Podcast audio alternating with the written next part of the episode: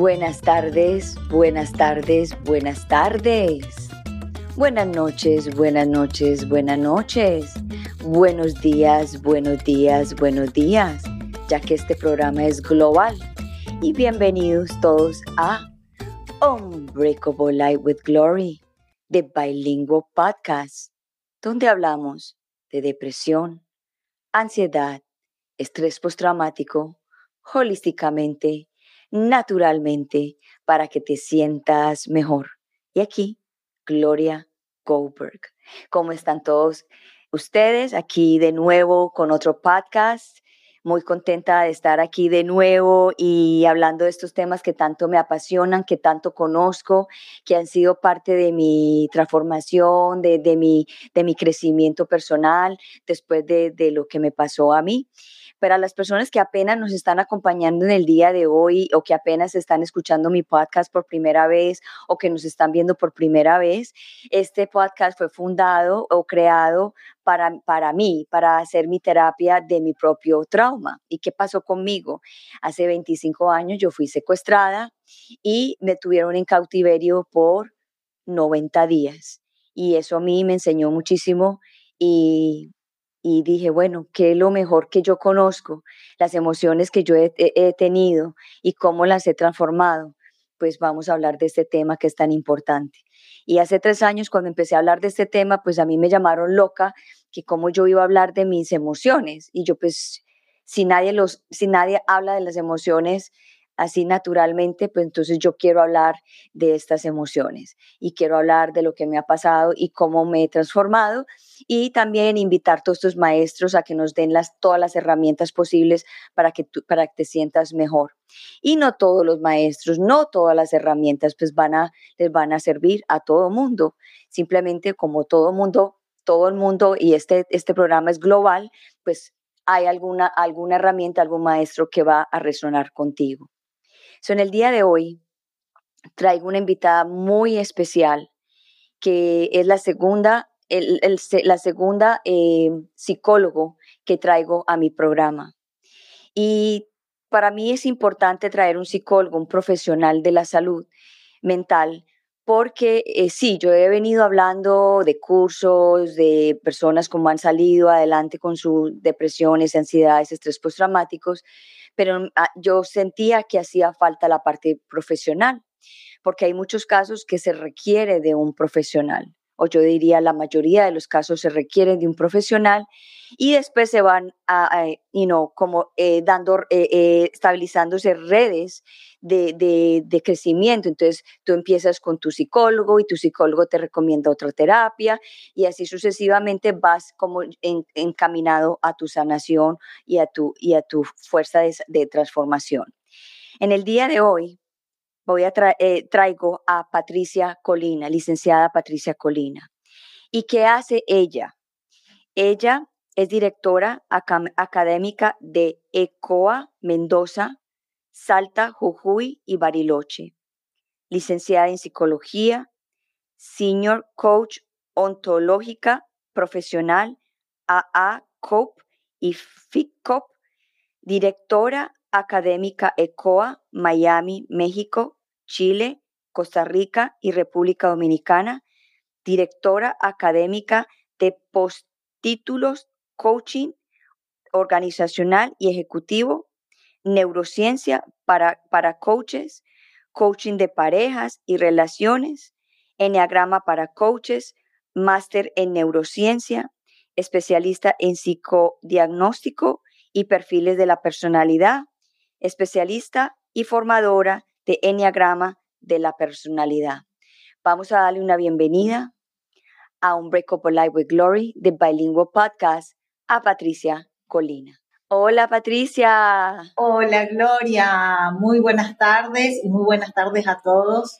Muy feliz de estar acá en este programa conversando junto a vos. Pues bienvenida, gracias por estar aquí. Es un honor tenerte porque, como dije anteriormente, ya hacía falta un profesional en la salud mental, eh, porque sí, podemos hablar de todos estos temas, pero estos temas necesitan el apoyo de una persona que sabe más profundo lo que es la depresión y la ansiedad, porque sí, uno, uno, uno, uno sí puede saber muchas cosas, pero uno también al mismo tiempo tiene que ser responsable de que muchas personas necesitan, o yo diría la mayoría de las personas que tienen un problema traumático necesitan de un conocimiento, de un, de un tratamiento profesional.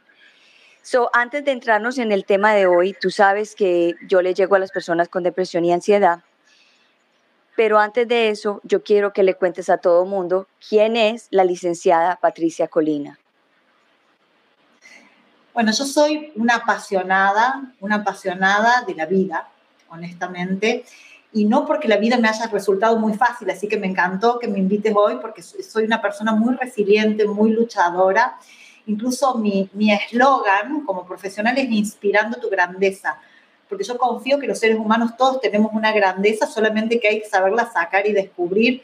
Yo soy mamá, tengo dos hijos, Matías, que tiene 30 años, María Luz, que es una niñita discapacitada con un trastorno severo en la conducta, tiene ella un retraso mental muy fuerte, que ha sido mi gran maestra y lo sigue siendo aún. Y con ella yo he pasado momentos muy difíciles porque ella ha estado varias veces al borde de la muerte y aún hoy su salud no está estable, así que ahí tengo una motivación para vivir la vida. También soy esposa, amiga, hija, me encantan las relaciones interpersonales, pero soy apasionada del desarrollo personal, del autoconocimiento y me encanta ese momento donde las personas tienen el brillo en los ojos, que han alcanzado algo diferente y que han podido ser mejor en su vida. Así que para mí mi trabajo es ese, ¿no? Poder acompañar procesos de lo que tenga que acompañar para que las personas puedan sacar versiones mucho más resilientes. ¡Wow! Espectacular. me encantó lo que dijiste. Bueno, en el día de hoy... Eh, nosotros, tú escogiste un, título que me encantó, El arte de renacer en la adversidad. ¿Por qué escogiste ese, ese título? Porque yo creo que verdaderamente es un arte renacer en la adversidad. Todos los seres humanos vamos a atravesar crisis y de hecho hay pequeñas crisis cotidianas como por ejemplo tener que tomar una decisión entre cosas muy pequeñas, entre que perdés una cosa y tomas la otra pero después hay episodios altamente traumáticos que nos desafían como seres humanos y nos dan la oportunidad de renacer. Y yo digo que es un arte porque nos tenemos que reinventar y reinterpretar lo sucedido. Quizás en el momento puede aparecer como un profundo duelo y la pérdida de ganas de vivir frente a esto tan doloroso que, que aconteció, pero luego aparece la oportunidad de resignificar y esa es la verdadera resiliencia, no salir fortalecidos en la adversidad. Es como esa florcita que florece en un desierto, bueno, eso es la resiliencia y yo lo veo como un arte. Es ese verdadero don que tenemos las personas, que tenemos todos gen resiliente, solamente que hay personas que todavía no han tenido la oportunidad de sacarlo. Entonces, cuando tratamos estos temas y puntualmente eh, trayendo todo lo que te pasó a vos, me parece que vos tuviste el arte de renacer lo hablábamos recién antes de ingresar a, acá al podcast, de mira lo que vos estás haciendo, ¿no? Eh, con todo lo que te pasó, hoy decidiste renacer generando oportunidades para que otros escuchen y también puedan sanar sus heridas o se puedan identificar y puedan entender que se puede seguir y que tenemos mucho para aprender. Así es, muchas gracias por, por resaltar eso de mí. La verdad que esto yo lo hago con todo el amor y y todos los días soy una guerrera y yo digo, no, hay que seguir para adelante, porque yo hubiera podido eh, sentarme en el dolor, la victimez y, ay, a mí me pasó esto y, y, seguir deprimida y seguir ansiosa y, y quedarme ahí. dije, no, eh, yo, yo soy más fuerte que, esa, que eso lo que pasó. Entonces por eso dije, voy a hacer este programa porque la gente lo necesita, ver experiencias así de que uno renace, de, estas situaciones y que es un arte, lo has dicho perfectamente, es un arte poder estar aquí. So, Patricia, eh, quiero que nos, que nos cuentes qué es la depresión y qué es la ansiedad. Bien, bueno, son dos temas que hoy podríamos decir que son llamados los males de la época. Porque, y sobre todo post pandemia, se ha elevado mucho la estadística de casos de depresión y ansiedad. Si bien quiero aclarar que todas las personas estamos propensas a estar en un estado de crisis mental o, percibir algún trastorno de salud mental a lo largo de nuestra vida. También quiero desmitificar, sacar el mito del tema de la salud mental.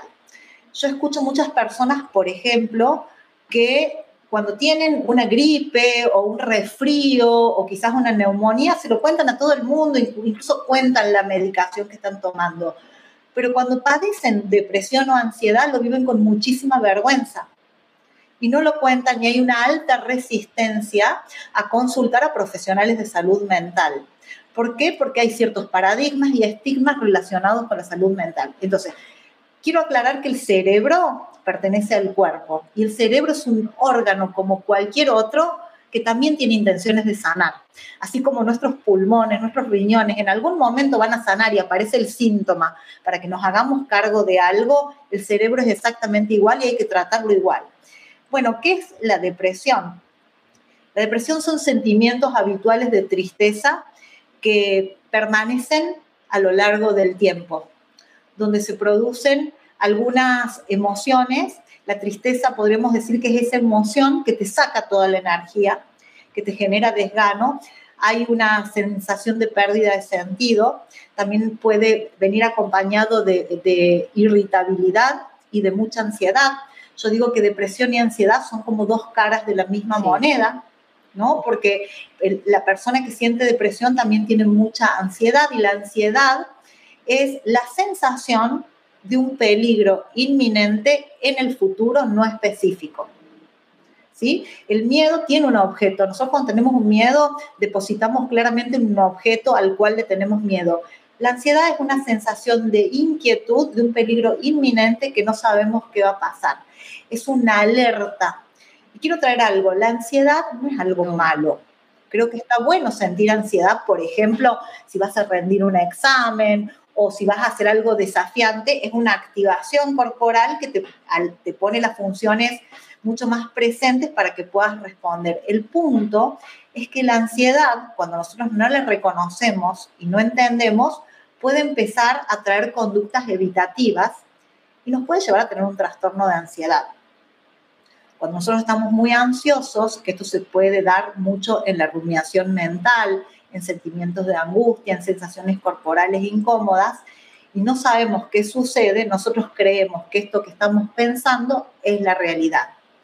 Nuestro cerebro no tiene la particularidad de diferenciar realidad de ficción. Nuestro cerebro, aquello que piensa, cree que es la realidad. Entonces está alerta en funciones cerebrales como la amígdala cerebral, la ínsula y dice dónde está el peligro. Cuando esto sucede durante semanas o meses, el cerebro tiene que compensar bajando todos estos químicos drásticamente y se produce una depresión. Es por eso que los psiquiatras, cuando hay un trastorno de ansiedad o ataques de pánico, medican con antidepresivos, porque en realidad esto, esto aparece de la mano, ¿no? Son como las dos caras de la misma moneda. Y, también eh, desmitificar esto de la depresión, ¿no? Yo escuché muchos pacientes que tenían familiares depresivos que me decían, no, porque esta persona no quiere salir adelante. Entonces yo dije, cuidado, no es que no quiere, no puede. En la depresión y en la ansiedad, con la voluntad no alcanza. Y comprender que estos síntomas tienen un fin mayor. Así como cualquier enfermedad te da la oportunidad de mirar qué está pasando con tu vida, quién sos vos, qué necesitas elaborar, síntomas tan incómodos como un trastorno que es la depresión o la ansiedad, nos llevan sí o sí a preguntarnos qué está pasando conmigo y nos dan la oportunidad solamente que algunas personas toman la oportunidad y otros no la toman. Me encanta lo que dijiste acerca de la conexión de la depresión y la ansiedad porque yo la sentía así. O sea, yo nunca he visto eh, eh, que esas dos cosas sean separadas. O sea, claro, es que yo, yo he estado ahí. O sea, está uno ansioso, ansioso, ansioso. Eh, uno se cansa de estar ansioso y después viene el bajón. Y me encanta que lo hayas aclarado que tú eres un profesional, porque si yo lo digo, pues no tengo esa, esa, y no esa, decir, bueno, este soporte para decir lo que sí, pero yo sí lo he sentido así y lo has confirmado en el día de hoy, porque hay muchas personas que creen que porque tienen ansiedad, ya es que tienen ansiedad solamente. Y muchas veces tienen la ansiedad y también tienen la depresión, pero no lo saben. Tal cual. Nosotros en, salud mental incluso hablamos de una triología. Estrés, ansiedad y depresión. Fíjate que muchas personas confunden el estrés con la ansiedad. Y el estrés, en definitiva, es una activación cerebral para dar lugar a una demanda del presente que necesitas resolver. Por ejemplo, hoy está muy de moda el estrés en el trabajo que si vos, por ejemplo, tenés estrés en tu trabajo, yo estoy estresada hoy, pero yo a la noche ya puedo relajar y me puedo dormir. Pero supongamos si vos te estresás y a la noche no puedes dormir, ya el no poder dormir ya no es estrés, es ansiedad. Porque ya hay una activación de algo inminente a futuro. Ya empezás a pensar cosas que, que del 90% de esas cosas que pensás no suceden. Y esto, si se prolonga en el tiempo, puede traer depresión. Solamente que hay muchas personas que al no conocerse, al no, no, no, escuchar su cuerpo, al no conocer las emociones, naturalizan sentirse así y después el cuerpo termina parando, ¿no? Entonces cuando ya no dan más, recién ahí consultan. Pero qué bueno entender que cuando ocurren eventos traumáticos, y todos tenemos uno al menos en nuestra vida, necesitamos en cierta manera elaborarlo y ponerlo en el orden de la palabra, porque si no, eso en el silencio en algún momento va a salir. Yo digo, el cerebro quiere sanar y busca en qué momento va a expulsar el trauma. Mira, te cuento, te cuento algo en relación a esto. Yo tengo algunos pacientes que han recordado episodios traumáticos cuando tenían 50 años, por decirte un abuso sexual infantil y, se cuestionan, me dicen, no lo estaré inventando porque yo no puedo creer que lo haya olvidado durante 50 años y me lo acuerde ahora. Entonces yo digo, ¿por qué crees que lo recuerdas ahora? No, me dicen, no sé. Digo, yo sí sé, porque ahora tenés recursos para hacerte cargo de eso. Quizás si vos lo recordabas cuando tenías 15, 20 años, iba a ser tan estresante, tan angustiante, que no tenías recursos para enfrentarlo. El cerebro tiene una sabiduría, entonces cuando vos te sentís a salvo, esto aparece porque dice, bueno, ahora esta persona se va a poder hacer cargo. Y muchas veces la manera que te hagas cargo es con una enfermedad, lamentablemente. Patricia, yo pienso que estos temas debieran, debieran ser parte del currículo de, la escuela y de las familias porque sí, la, depresión se necesita, yo digo, la depresión se necesita, o sea, la, oscuridad se necesita para ver la luz.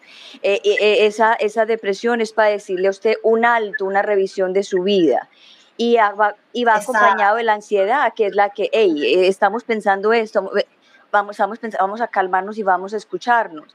Y mucha gente, por ejemplo, a mí me molesta mucho cuando la gente dice, ay, es que estoy depre, porque ni, si, ni siquiera saben por qué están depre y usan la palabra depre como muy deportivamente. en vez de decir esto, estoy, estoy, triste, sí, yo también escucho esto, que dicen, ay, yo estoy deprimido en realidad estás triste, ¿no? Pero bueno, es como, como esta tergiversación de, de las palabras y que está bueno poder aclararlo, ¿no? Porque no es lo mismo estar triste, que podemos sentir tristeza y es lo, lo, más adecuado del mundo para poder frenar, elaborar, eh, separar, tener nuevos criterios, autocrítica, a estar depresivo, que en realidad esto ya es algo que no controlamos. Exacto. Bueno, ¿cuántas clases de depresión existen? Bueno, existen muchas clases de depresión y, está bueno ver que hay una que es la más conocida de todas, que es la que emerge, por ejemplo, cuando hubo mucha ansiedad o cuando vivimos un tipo de episodio de estrés postraumático, que se llama depresión mayor. Okay. Bien, el nombre, el nombre no acompaña mucho de que se, porque por, ahí algunos pacientes dicen, ay, el psiquiatra me diagnosticó depresión mayor, estoy muy preocupada, ¿qué es la depresión mayor? Bueno, que se llame eh, depresión mayor no implica que sea algo malo, te diré que es la más leve y la que mejor pronóstico tiene porque es una depresión del momento.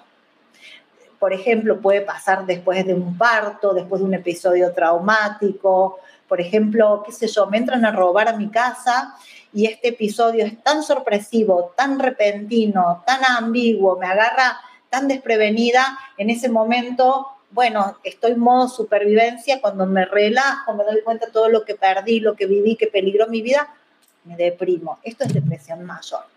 Esto es una tristeza que, que, aparece, te diré, que te lleva como a tener algunos síntomas de deterioro en la energía, hay cambios en el estado de ánimo, hay cambios en el apetito, hay cambios en el sueño. Sobre todo la persona siente que le han sacado la energía y que lo que hacía habitualmente hoy le representa un peso. Eh, muchos pacientes a mí me dicen, me pesa la vida. Me pesa la vida, ¿no? Esto de, bueno, y, muchos se preguntan, ¿por qué a mí? Entonces yo por ahí les, digo la pregunta, ¿y por qué no a vos? ¿Por qué no? que sos omnipotente. ¿No? Entonces eh, yo muchas veces digo, bueno, permitite sentir esto, permitite frenar, permitite una licencia emocional que nunca te diste, porque hay veces que no podemos. Yo me acuerdo cuando, cuando se enfermó mi hija María Luz, que yo tenía 24 años, ¿no? Yo hoy tengo 51 años, yo tenía 24 años, y cuando ella eh, empezó y estaba al borde de la muerte varias veces, y yo tuve que viajar a Canadá y operarla, yo ahí estaba claramente bajo estrés y ansiedad. Pero cuatro años después, cuando ella estuvo más estable, yo empecé a sentir esto, el desgano, la pérdida de sentido y para qué hago lo que hago y de verdad no tenía energía para nada. Obviamente en ese momento yo no pude frenar porque no tenía con quién, quién la cuida ella, mi otro hijo, yo tenía que seguir, me acababa de divorciar, pero yo sentía ese desgano. ¿Y qué pasó? Diez años después, cuando yo ya estuve a salvo, empecé a sentir que estaba deprimida. Y me lo permití. Dije, yo la verdad que hay montones de cosas, duelos que tengo sin elaborar, que en su momento no pude porque no, había, no tenía quien se haga cargo. Y hoy la verdad que me voy a tomar una licencia, voy a estar así, voy a trabajar esto con mi psicóloga, si tengo que ir a un psiquiatra, voy a ir a un psiquiatra, me lo voy a permitir, porque la verdad que es, cierto, lo que yo viví fue tan traumático que me lo puedo permitir. Y tenía, yo tenía un trastorno de depresión mayor que me duró un par de meses y cuando lo pasé salí fortalecida porque, ¿sabes qué? Sentí que me lo merecía. Claro, tú dijiste algo muy importante que la gente confunde mucho, el psicólogo y el psiquiatra. Cuando a ti te mencionan psiquiatra, piensas, ya, ya está, está loco, está de psiquiatra. ¿Podrías hacer la diferencia de estos dos para que la gente también entienda qué, cuál es la función de cada uno? Bueno, los psicólogos trabajamos con personas para poder hacer tratamientos psicoterapéuticos que pueden ir del orden emocional, del lenguaje o del cuerpo. Es un abordaje donde nosotros no podemos medicar. El psicólogo no tiene la facultad de poder medicar a nadie. Es por eso que nosotros trabajamos en equipo con psiquiatra. El psiquiatra es médico especialista en salud mental. Cuando ocurre un trastorno en la salud mental, como es la ansiedad, cuando la depresión, que no se puede manejar, ¿no? Porque si vos tenés días que estás triste, días que estás ansioso, pero después lo podés recuperar haciendo un esfuerzo con la voluntad, bueno, son días que podemos tener todo y las emociones no son ni buenas ni malas. Pero cuando esto ya no se puede eh, ni gestionar con voluntad y excede tu compromiso, vos decís, acá hay algo que yo no estoy pudiendo controlar. Y evidentemente necesito ayuda. Y hay muchos mitos con, en relación al psiquiatra, porque yo, esto que te decía yo, por ejemplo, si vos, no sé, tenés, estás resfriada, te tomas un antihistamínico, si te duele la cabeza, te tomas un ibuprofeno sin ningún problema y, no sin te da pensarlo, vergüenza. Sin pensarlo, automático. Sin pensarlo, decir, tengo esto, me lo tomo y listo, pero cuando hay algo que no puedes controlar, que del orden de la salud mental, por ejemplo, el ataque de pánico, que hoy es como un tema de la época, ¿no? Y que tan incómodo, porque la persona que tiene ataque de pánico realmente la pasa tan mal. Las personas incluso hasta se resisten a tomar alguna medicación y dicen, yo voy a poder solo, yo voy a poder salir solo. Y entran en un círculo vicioso donde encima terminan impactando fuertemente la autoestima propia, porque dicen, yo voy a poder solo, y cuando no pueden dicen, ah, soy débil. Y en realidad no vas a poder porque así como una neumonía no la vas a poder curarla meditando, necesitas tomar un antibiótico para que localice esa, esa infección, Con el cerebro pasa lo mismo. Cuando hay depresión hay un drástico cambio neuroquímico, también un drástico cambio a nivel eléctrico y se activan otras funciones cerebrales, se inhiben otras, que si no tomamos medicación no vamos a volver a equilibrar. Entonces, lo adecuado sería que esto se pueda poner en palabras es clave, que pueda ser elaborado con un psicólogo y mientras tanto recibir la ayuda de un psiquiatra que va a ayudar a equilibrar química y eléctricamente tu cerebro para que puedas pensar con claridad. Cuando nosotros estamos con depresión o con ansiedad, no pensamos con claridad, distorsionamos la información. Entonces la terapia tampoco va a funcionar. Entonces esto, yo muchas veces le digo a mis pacientes que se resisten, es una ayuda, y sabes qué? Llegó el momento de declarar que no podés y que hay muchas cosas que no podemos. Entonces, cuando vos decís no puedo y pido ayuda, aparece la ayuda.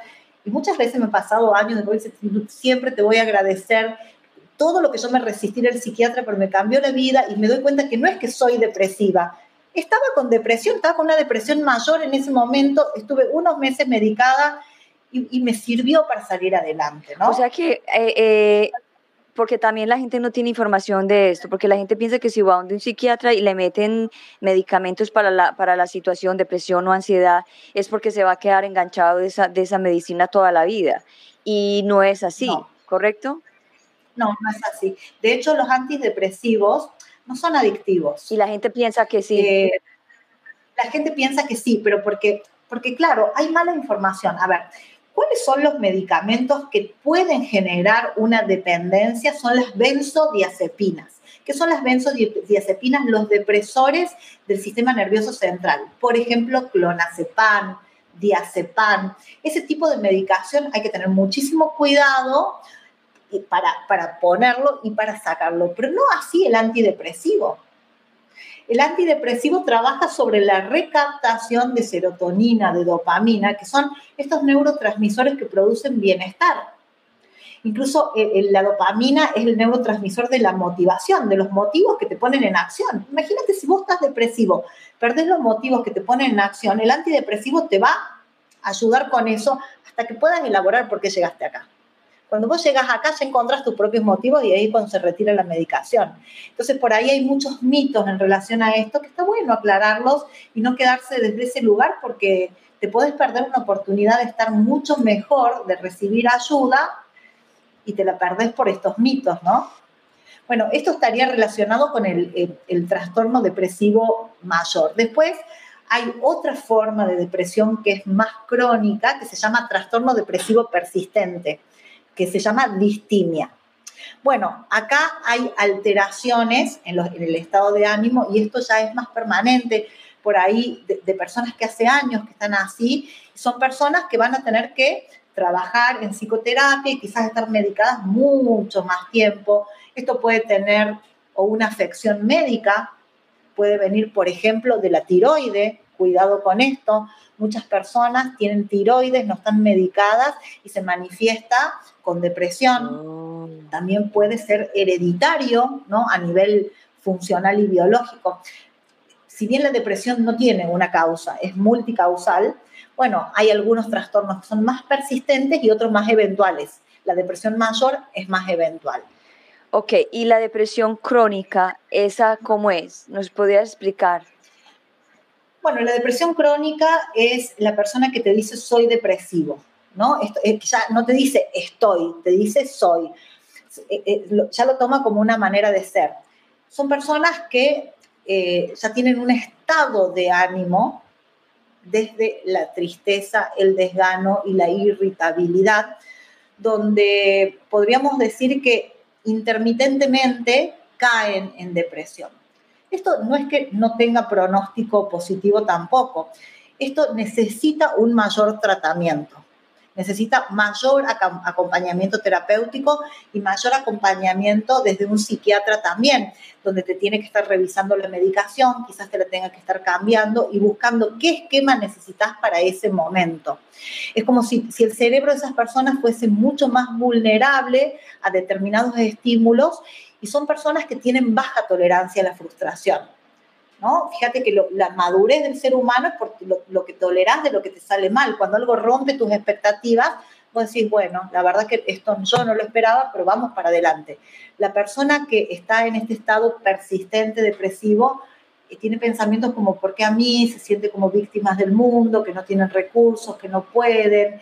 Hay una pérdida total de sentido en la vida, ganas de no vivir, incluso por ahí esto de, ¿para qué vivo yo? ¿Para qué existo? Entonces es muy importante el acompañamiento terapéutico prolongado y también el acompañamiento de un esquema de medicación. Ok, so, eh, yo, yo tenía una confusión ahí en, lo de la depresión crónica. Eh, o sea, la depresión crónica, la persona puede funcionar la vida normal, pero sabe que tiene depresión crónica. Exacto. Una persona, cualquier persona con cualquier trastorno de salud mental medicada y con terapia puede estabilizarse puede estabilizarse.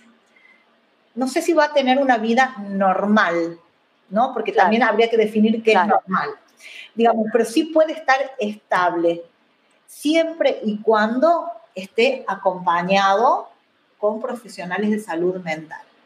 El punto es que acá tenemos un tema.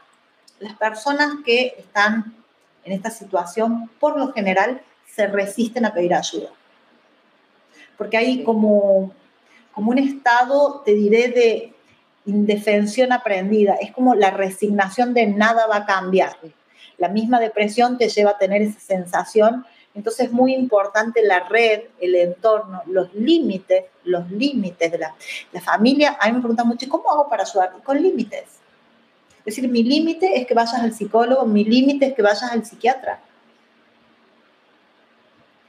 el límite es una muestra muy grande de amor, porque fíjate que la persona que está depresiva muchas veces puede tener un comportamiento de usufructuar esto para manipular y que las otras personas hagan cosas por él. Entonces, aquel límite es devolverle esos motivos que lo ponen en acción y, encontrar el sentido de la vida, ¿no? Ok, so cuando la persona, en el caso, por ejemplo, de, de, la tía mía que yo perdí la semana pasada, que pasó al otro mundo, al, que cruzó el, el, arco iris, ella le diagnosticaron de depresión crónica y ella se cerró a la vida. O sea, dijo, no quiero vivir, no quiero vivir, no quiero vivir. Y él, ella misma empezó a, a, que los riñones no funcionaran más. Entonces le tuvieron que poner un pañal. Pero esto era provocado por ella, no era de que no era de que el cuerpo dejó de funcionar porque dejó de funcionar, sino que ella se empeñó a que no querer vivir más. ¿Eso es una depresión clínica o, hay, se llama depresión clínica o es la depresión crónica la que el nombre correcto? Claro. Sí, la depresión clínica es la depresión crónica, es una depresión persistente y bueno, acá el punto es que nosotros tenemos un límite como seres humanos, ¿viste? Frente al otro, frente a las decisiones del otro. Yo siempre digo, la existencia no admite ni representantes ni delegados, lamentablemente. Cada uno tiene que hacer su propio proceso. Y hay personas que esa es la decisión que toman en la vida y, y hay, hay un límite, ¿no? Incluso de los profesionales de salud mental hay un límite. Por supuesto que nosotros tenemos algunas intervenciones en crisis cuando una persona tiene ideación suicida, atenta contra su vida, nosotros podemos intervenir, incluso desde lo legal se puede intervenir pidiendo una internación, pero aún así, quien decide por la propia vida es la persona.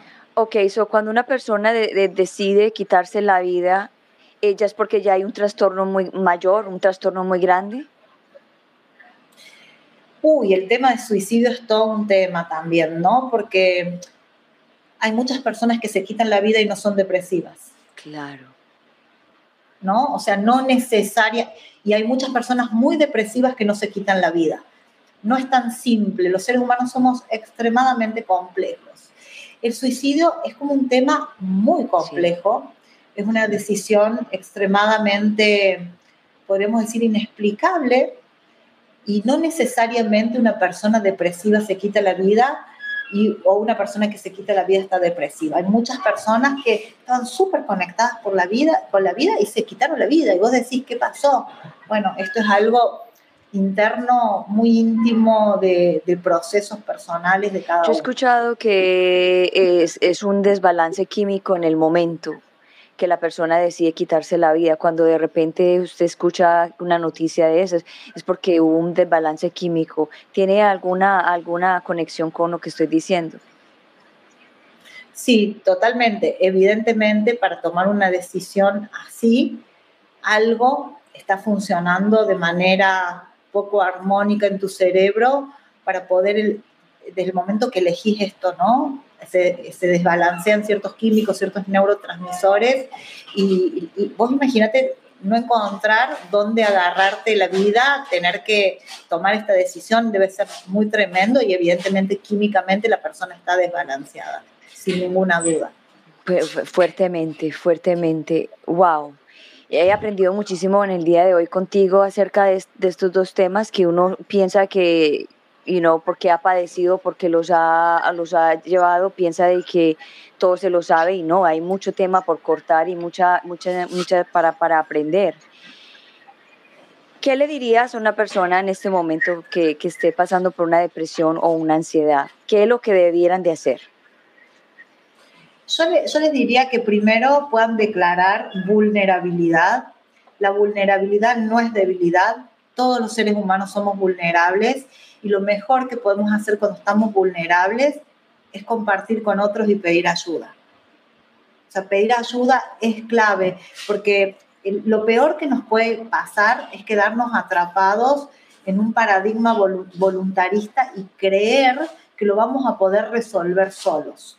Eso es lo peor que nos puede pasar, porque entras en un círculo vicioso diciendo yo voy a poder, no podés, decir, ay, no pude, soy débil, estoy mal, y, empieza la persona cada vez a estar más deprimido. Pedir ayuda es clave, porque yo creo que tanto la ansiedad como la depresión son una oportunidad para crecer.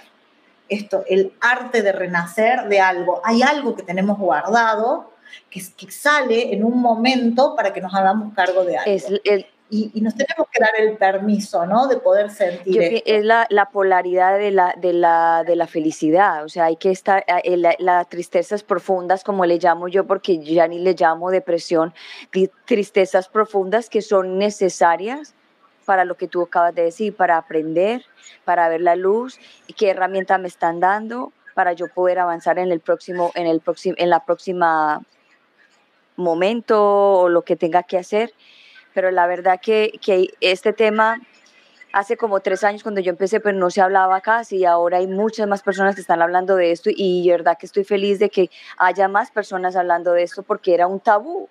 En, yo me, era, un tabú, y si en las familias eh, sabían que había alguien que tenía depresión, le decían, no puedes decir que tienes depresión. Eh, y era como que no se puede ni hablar de eso porque que no conseguía trabajo, que no conseguía pareja o porque no la iban a entender.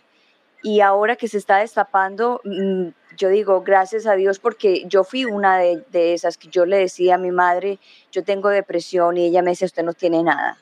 O yo estoy ansiosa y ella me decía, yo no tengo nada. Y no es que yo la culpe a ella de que no, no, porque claro, ella no, sabía, es falta de educación. Entonces yo digo, hay que educar, no tanto a las personas que tenemos, que, que, que tenemos depresión, ansiedad y estrés postraumático, sino que también hay que educar a las familias, porque el, lo que hacen las familias a veces sin saber porque le falta educación, es también empeorar a la persona que tiene una crisis de depresión o de ansiedad.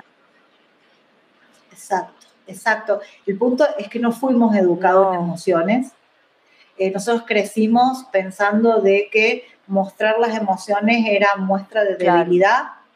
Podrías mostrar el enojo porque eras un maleducado, pero podrías mostrar la tristeza porque eras débil. El amor no se hablaba porque ya, ¿para qué te, voy a decir que te amo si, si ya te lo demuestro todos los días? Entonces aprendimos a silenciar las emociones y tuvo que venir el cuerpo, el cuerpo para que nosotros nos hagamos cargo de las emociones. Pues fíjate, cuando vos no te haces cargo de algo, el cuerpo es el que habla y, para no llegar a somatizar, a pasarlo el soma al cuerpo, es poder darle lugar a lo que sentís y las emociones son brújulas del ser, son alarmas que cuando suenan, suenan para algo, suenan para que te hagas cargo de algo y para que, si, si decís, bueno, ¿de qué me quiero hacer cargo? ¿De cómo estoy interpretando la realidad?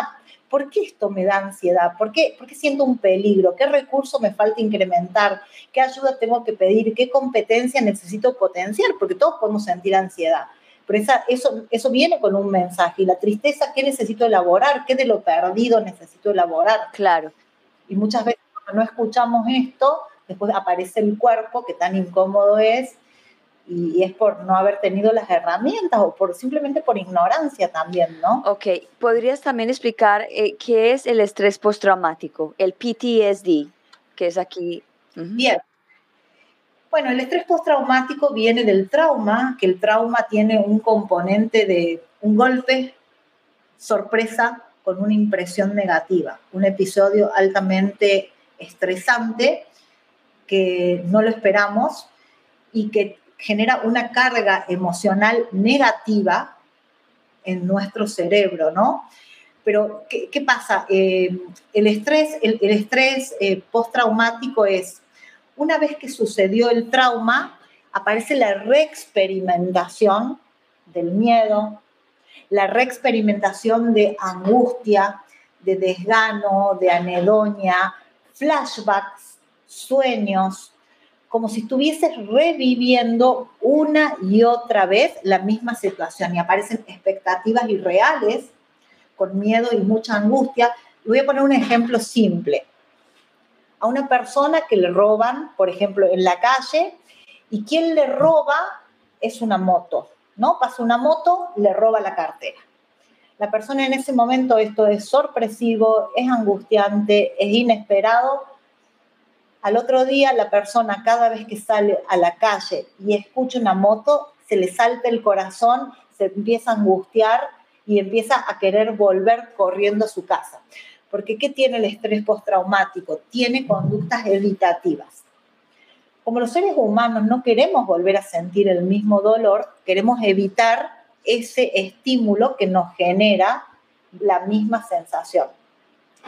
Pero el estrés postraumático tiene un sentido nuestro cerebro que en el momento del trauma vivió algo tan tremendo, tan angustiante, tan doloroso, tan desesperante, tan frustrante, quizás en algunos casos tan abusivo, te trae esto a repetición para que no te olvides lo que ocurrió en un intento de cuidarte.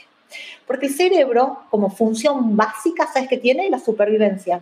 El cerebro no sabe si esta supervivencia te genera más dolor. El cerebro dice, yo a esta persona la voy a cuidar. Para que no se olvide y no le vuelva a pasar, cada vez que escuche una moto le voy a recordar lo que le pasó. Solamente que nuestro cerebro no es tan lineal a la hora de registrar, ¿no? Entonces supongamos cuando, cuando nosotros guardamos algo en la red de la memoria, supongamos que viene alguien y me entra a robar acá, y yo tengo este vaso de agua justo acá arriba del escritorio, y en los flashbacks, yo cada vez que veo el agua me angustio. Decir, ¿qué tiene que ver el agua con, con esto que me robaron? Claro, pero en la red de la memoria guardó el todo. Entonces tu cerebro, por asociación, en la red de la memoria, ve el agua y te angustias. Bueno, el, el, esto es el trastorno postraumático, ¿no? sentir, incluso puede haber estado de shock, de amnesia, de mm, estados de, por supuesto, de culpa, ojo, de culpa. Acá la persona empieza a decir, yo me lo busqué, fue por mi culpa, si yo no hubiera hecho esto, ¿no? Como hay una distorsión en los pensamientos. Wow, bueno, a mí me pasó también eh, eso hace como seis años atrás. Eh, yo tenía una vecina que me puso un texto que el, esposo venía muy bravo, como que el hombre era, estaba armado y ella, me, y ella, ella tenía 25 años y la niña de 3 años. Y cuando a mí me secuestraron, yo tenía 25 años y mi niña de 3 años. Y cuando ella me escribe que mi esposo...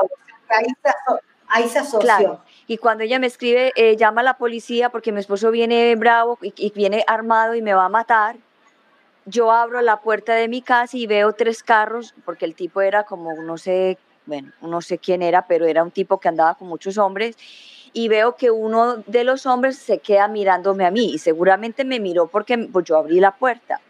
Y yo inmediatamente cerré esa puerta y yo dije, oh my God, vienen por mí. O sea, fue algo que yo no pude ni controlar. vienen por mí y empecé a, transpirar, a, respirar que no podía ni siquiera, era una ansiedad incontrolable. Incontrolable. Y tuve que llamar al esposo en ese momento. Y ¿Sabes qué? Tienes que llamar al 911 porque yo creo que me está dando un ataque, un ataque de pánico.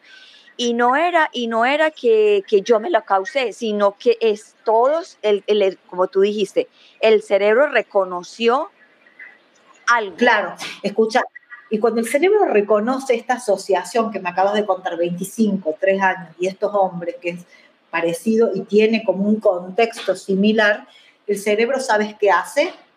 Te anula la corteza prefrontal, la anula y hace un atajo que va de la amígdala cerebral a una respuesta rápida. o sea, no, te da la capacidad de pensar. Es como que vos decís, vienen por mí y estás convencido que vienen por vos y tu cuerpo empieza a responder frente a este estímulo. Y esto no es algo que podemos controlar. Eso lo vas a poder resignificar a posteriori, pero en ese momento, no es, obviamente no es que te lo causaste, es un intento del cerebro de protegerte. Te manda todas esas sensaciones para que vos te defiendas. Es bien complejo, sí, y, y es la sensación, eh, un ataque de pánico es horrible, o sea, es algo que queda uno completamente fuera de la energía vital. Es más, cuando yo llegué al hospital, lo, lo primero que me dieron fue una pastilla para dormir, porque eso es lo, lo único que necesitaba. Exacto, para, para, poder relajar toda esta hiperactivación, para que vos te puedas relajar, cuando vos te relajas puedes pensar con claridad y ahí te podés acomodar. Entonces esto me parece súper importante lo que estás diciendo. Mira cómo los estímulos, y hay muchas personas que se sienten muy culpables por tener ataque de pánico y no, tienen la culpa. Es tu cerebro que te está cuidando, solamente que el cerebro, bueno, la forma que intenta cuidarte por ahí no es la más adecuada. Exacto, y aceptar que, que eso es lo que pasa y entender, como tú lo estás explicando, por qué pasan las cosas y decir, bueno, es como cuando le dicen que usted tiene diabetes, bueno, tengo diabetes y tengo que cuidarme, o bueno, tú sufres, tú sufres de ataque de pánico, listo, y ya sé, ya sé qué es lo que pasa. Claro, claro, y, y, ahí vos decís, no quiero tener diabetes. Bueno, pero la tenés y te vas a tener que hacer cargo y te vas a tener que cuidar. Lo, mismo pasa con cualquier trastorno de salud mental. So, cuéntanos acerca del, del, de lo que estás haciendo, el proyecto o taller para que la gente te contacte. Este es el Instagram de ella para las personas. Bueno, yo, hago, hago, muchas cosas. La verdad que eh, tengo diversificada bastante en, varias cosas la profesión. Bueno, yo soy psicóloga, trabajo en consultorio en la clínica, es, como que esa es la, la, parte como más estable en el tiempo, pero también soy coach, tengo escuela de coaching, tengo escuela de coaching ahí en Miami también, eh, y formamos a personas como coaches ontológicos profesionales, el, el coaching ontológico el coaching es una disciplina que acompaña a las personas en búsqueda de resultados extraordinarios, fuera del ordinario te ayuda a pensar fuera de la caja habitual, o sea, te ayuda a pensar desde otro observador. Y la ontología del lenguaje es la filosofía que acompaña el coaching, que trabaja en los tres dominios del ser, por eso se llama onto, que es ser, cuerpo, emoción y lenguaje. Bueno, es apasionante, yo siempre digo, es una carrera para la vida y las, y las relaciones, y, tiene como una mirada intrapersonal para luego trabajar con personas. Primero te conoces vos, haces el proceso y luego podés trabajar con otros, que eso me parece maravilloso como una oportunidad. Me encanta, amo el coaching, complementa mucho mi profesión.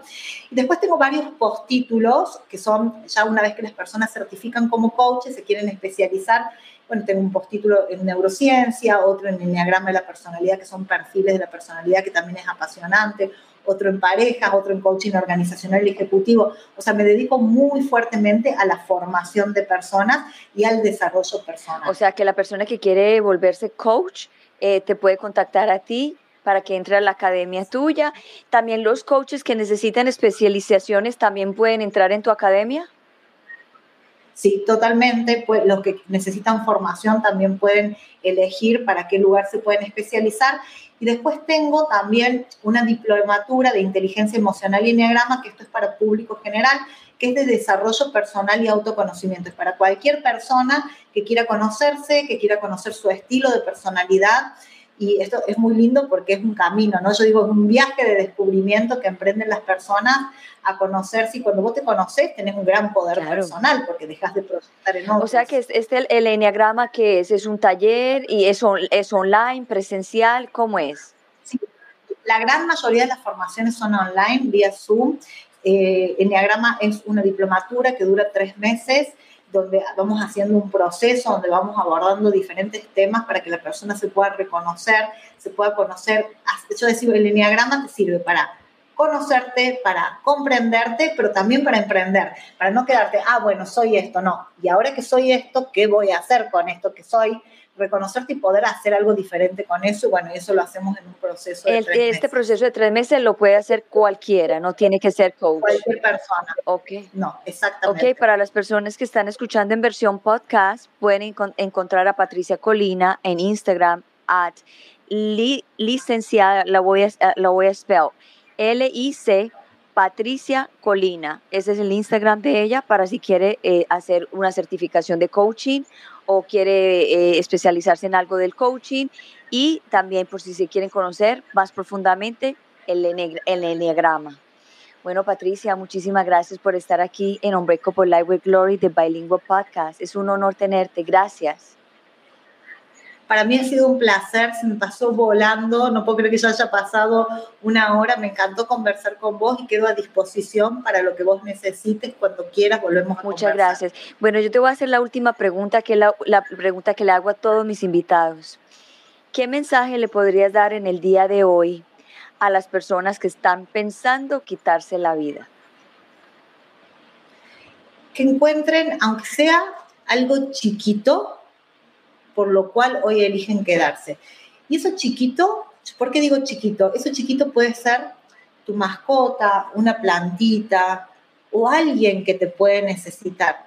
La vida tiene maravillosos motivos y muchas veces las personas que se quieren quitar la vida piensan con expectativas muy grandes, tienen un yo real, un yo ideal completamente desfasado.